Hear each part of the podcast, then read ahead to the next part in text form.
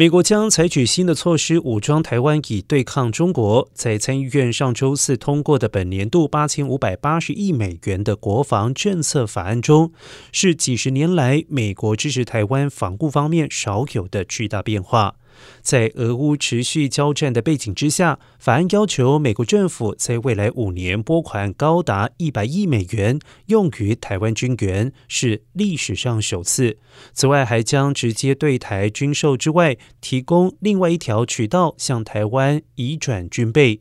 法案还授权美国总统在中国发动攻击，或者是采取其他侵略行动时，动用现有的美国武器库存，直接转运给台湾。国防部官员表示，中国军队的目标是在二零二七年以前具备对台湾发动攻击或者是入侵的能力。高级指挥官和军事专家警告，如果发生攻击，将改变这一地区的安全和经济状况，使得中国更有机会控制海上通道，向美国盟友施压，并将美国军队挤出这一地区。